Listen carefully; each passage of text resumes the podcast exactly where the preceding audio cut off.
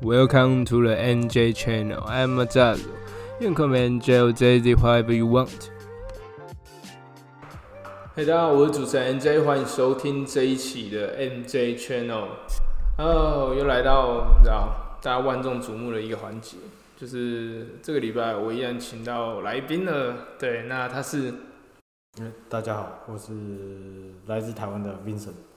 有，他是来自台湾的 Vincent。好了，他他是一个我觉得最最最能代表嬉皮的人，懂吗？要是你没有看过嬉皮，你看 Vincent 就对了，他就是一整个就是超嬉皮，不管他做的事还是他的穿着什么，我觉得都是超酷。那台这台湾真的我没有办法看过这么酷的人，生活这么洒脱的人。流浪汉，没有那么夸张，好吧？好，那既然而且他来澳洲很久了，你来澳洲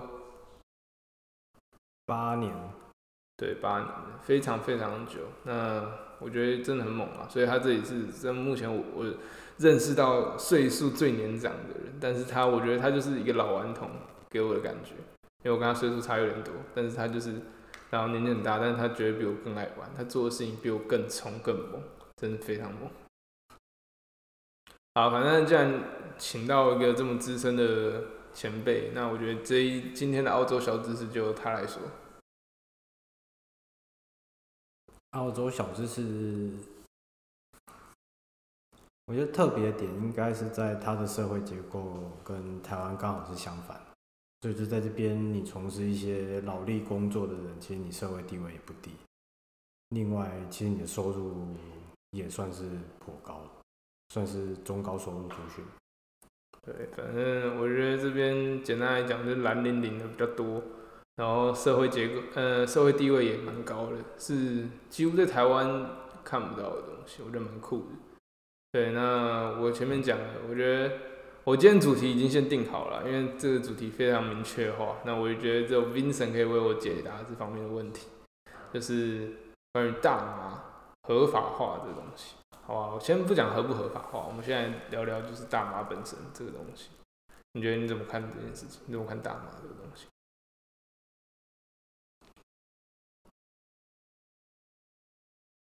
我觉得它就是一种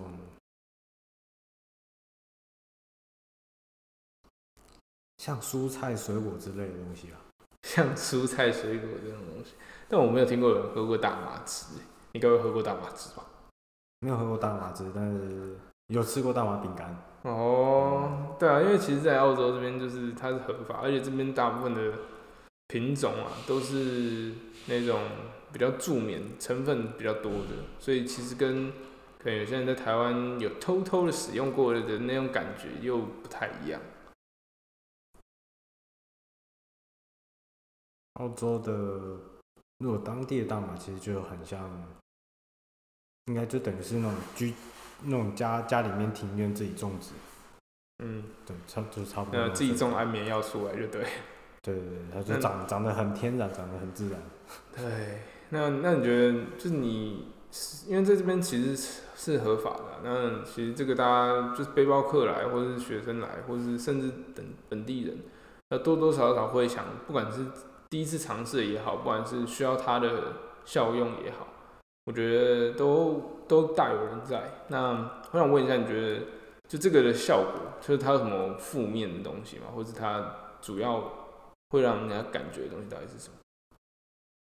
负面的地方应该就是会让人比较容易丧失斗志吧，因为你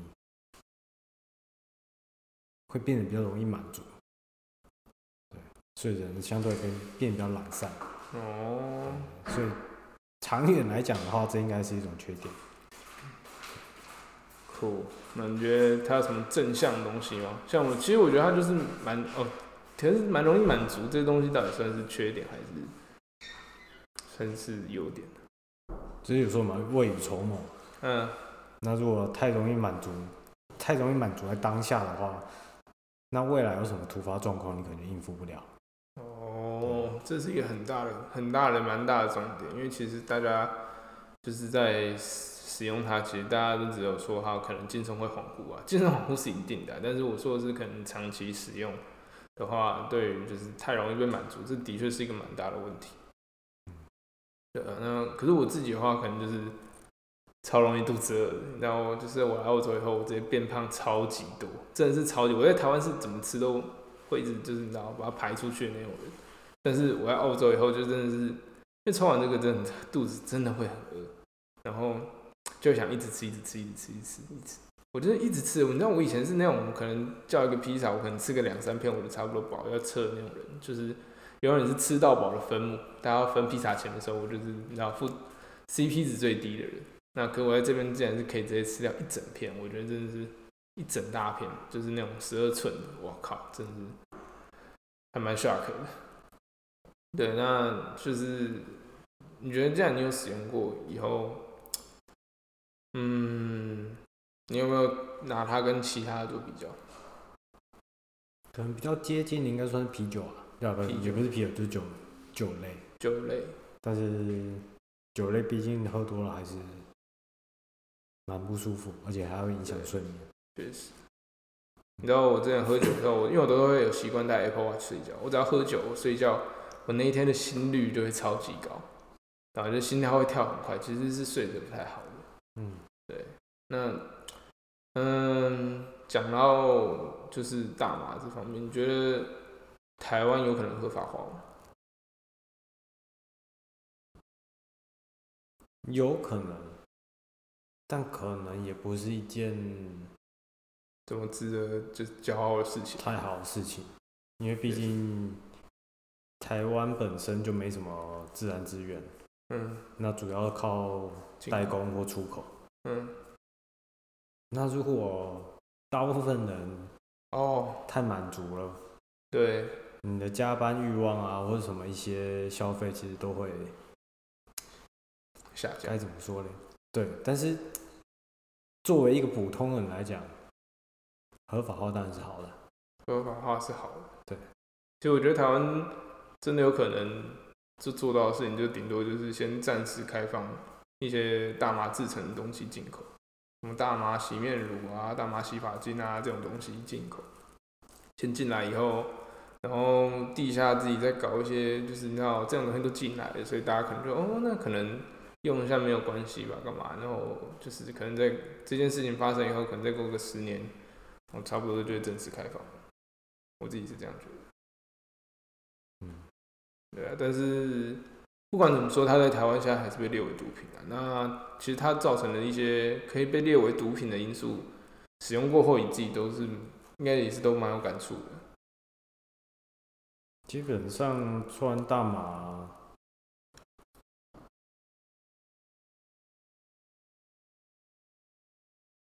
应该是没什么危害。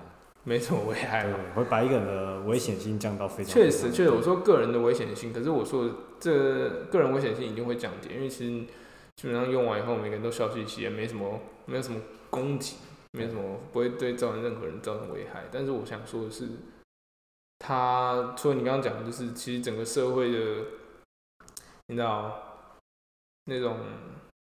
奉献精神嘛，就是他太容易被满足啊，不想工作啊，干嘛钱够花就好，的这种心态会让整个社会的效率降低。然后另外一方面，我觉得就是，毕竟它是毒品，所以它对你的就是可能精神上会有影响。这方面应该是怎么说嘞？如果把大麻也界定为毒品的话，那酒精的影响就远远超过大麻太多。对啊，对啊，对啊。其实很多人都有做那个比较图，就是第一个酒精更容易上瘾，跟 酒精更容易就是你知道造成一些危害。对，会让人变比较偏激。大麻，而且这个东西甚至是可能在。嗯，世界各地一些可能大麻合法使用的国家那边进行统计的，所以我觉得这是一个蛮蛮重要的指标啊。毕竟国外人口那么多，然后其实国外治安并没有比台湾更好，所以现在这东西能降低就是社会危险的话，嗯，虽然是有点以暴制暴的感觉啊，那我觉得，嗯，既然他有办法做到，那其实台湾现在很安全，所以我是觉得。这方面好像应该也不用再多，要再怎么加强什么的。对，好了林整有点比较害羞，就是其实他平常讲话要跟我聊天聊超久，通常都是他在讲话，然后我负责听的。但是你知道，就是大家对麦克风多多少少会有点紧张，这是可以理解。那他其实真的是一个非常有经验的人。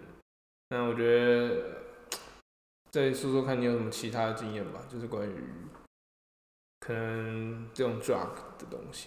毕竟，哎、对啊，你可以想想看，就是就是澳洲林宾这个地方，因为其实你大部分要是你有你有来源的话，你都是从那那边进的。宁并就是大家俗称的澳洲大麻村，它算是一个很稀很嬉皮的小镇吧。对，不过它过去有几年因为有其他化学的毒品进去那个小镇，嗯。所以小镇的状况就瞬间有点有点崩塌这样。不过这几年似乎还有有慢慢复苏的迹象。然后小镇的山脚下有蛮多，就是来自世界各地的艺术家，背包客或艺术家嗯，会在那边聚集，加上那边有发放免费食物，我不知道这是不是主要原因。不过 他们，看对对，搞艺术的就比较不会在意那些身外之物嘛，嗯，对，但是还是要吃东西，所以他们会聚集在那边。哦，有时候也会有一些可能世界各地一些小有名气的一些乐团，嗯，会到宁滨的酒吧那边开演唱会，哦但这算演唱会还是顺便来踢球就不知道。了。踢球。对，但是这是一个很 free 讲到这个，讲到这个，我真的是不知道为什么南部人，我真没有歧视的意思，但是南部人竟然说说抽大麻这件事情叫踢球，嗯，这个应该是来自台中的，台中的，对对对，踢球，有时候现在要去踢球。了，对，我或者觉得是哇，我那时候踢到说啥？踢什么球？我我不我不喜欢玩足球，然后就觉得蛮酷的。对，然后林斌，我觉得可能是很多人可能来澳洲以后，我比较你知道比较正确一点，然后比较没有什么公共危险入手大麻的一个方法。嗯，那，你很在有一阵子就是市场比较混乱的时候，你会很明显发现，单纯只卖大麻的人，他们看起来其实都有点阳光。那有卖其他东西，就是卖其他化学组的东西的那些那些卖家，看起来就是嗯，明显会猥猥琐很多。哦，就一看你是说，其实其实在这边你要先证明化学组这东西，因为其实大家可能会把所有的毒品都想成是同一类，就它可能根本没有这个，这到底是天然的。嗯大麻就是天然的，那你可以讲讲化学组。化学组其实，在台湾啊，你你还说好，因为其实这方面你应该比较比我更理解。台湾应该基本上就是整片都化学组啊，都化学组为什么？化学组代表什么？除理论上来说，大麻应该说大麻是一定是自然组的，嗯大麻是自然组的那个主要成员。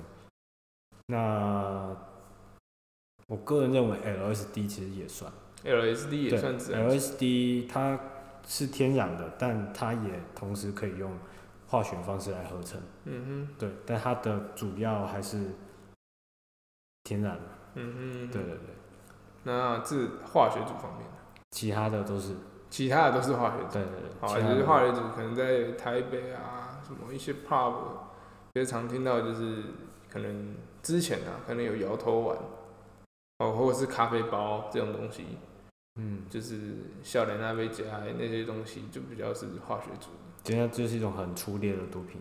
就比较粗劣一点。对其实毒品在它真正危害是在于它的纯度啊，个人嗯认为，所以你说纯度越高，危害越大，纯度越高危害越小。纯度越高，危害越小。对对，因为大部分就是一般你就知道，因为很多东西都是化学物品都是管制的。嗯哼，那你可以透过其他方式，例如像你可以从一些清洁剂，这是个举例，从清洁剂去提去萃取出你需要的部分，嗯，然后来提炼你想要做的毒品。嗯哼，对，但是如果这过程不干净，就嗯等同于你同时在吸清洁剂。哦，所以会所以才会对身体造成。对才会对身体当然，造成当然还除了本身毒品就有的一些危害物质以外，再加上洗洁剂，对对，就是跟你在搓洗洁，因为他没有提炼干净嘛，而且你想想这些做毒品的，他们学历多高，而且他们会有什么道德吗？那做不干净就是做不干净，做得出来就好了。确实确实。那这些危害是非常大的。嗯，那另外一方面主要还是睡眠，因为它会让它会剥夺你的睡眠，嗯，为什么？因为兴奋兴奋的关系，你会你可以透过不断的服用来提神嘛。嗯哼，可是这时候你的睡眠就严重不足。哦一个人只要睡眠严重不足，到一定的时间之后，人就会发疯。人就会发疯。嗯，因为你会造成脑损伤，它是一个不可逆的东西，哦所以有些人会吃药吃到就是发疯啊，基本上都是严重睡眠不足导致的。哦，确实，一个人只要睡得好，那就没问题了。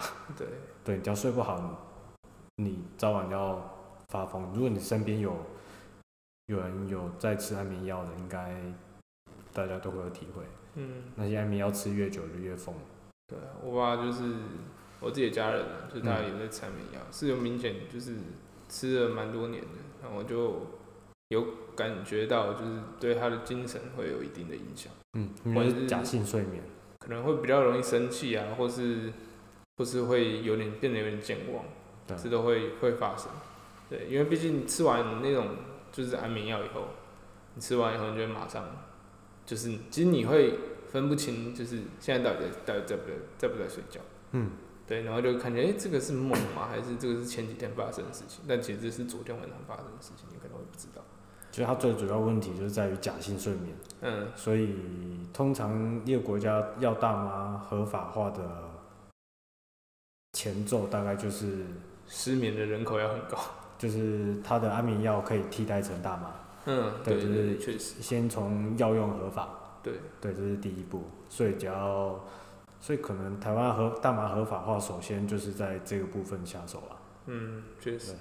那我觉得除了这个以外，刚刚讲到就是自然组，就是会一直提高兴奋嘛，所以我诶不讲，就化学组会一直让人很兴奋，所以我觉得就是自然组反而就是相反，就是会让人比较容易睡觉，然后这心情一个是往上冲，一个是你知道让它趋近于平缓，嗯，化学的它就比较像是它强制你身体去分泌，嗯对对对。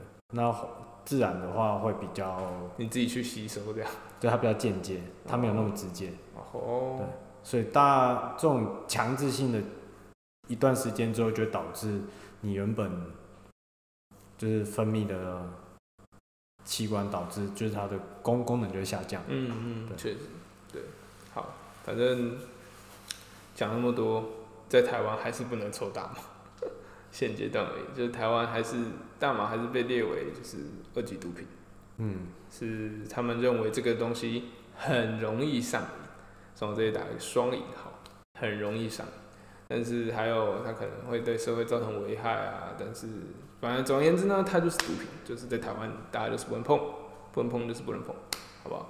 那也不是希望说早有一天它可以赶快合法化，但就是这大家可以去思考，好好思考这件事情。对，那我们这节主题已经那么明确了，所以我们就不用特别去想。我们这节主题就是大麻合法化。好，那本周的节目就到这边，我是 NJ，我是 Vincent。我们啊，只有我会跟你们下礼拜再见，拜拜。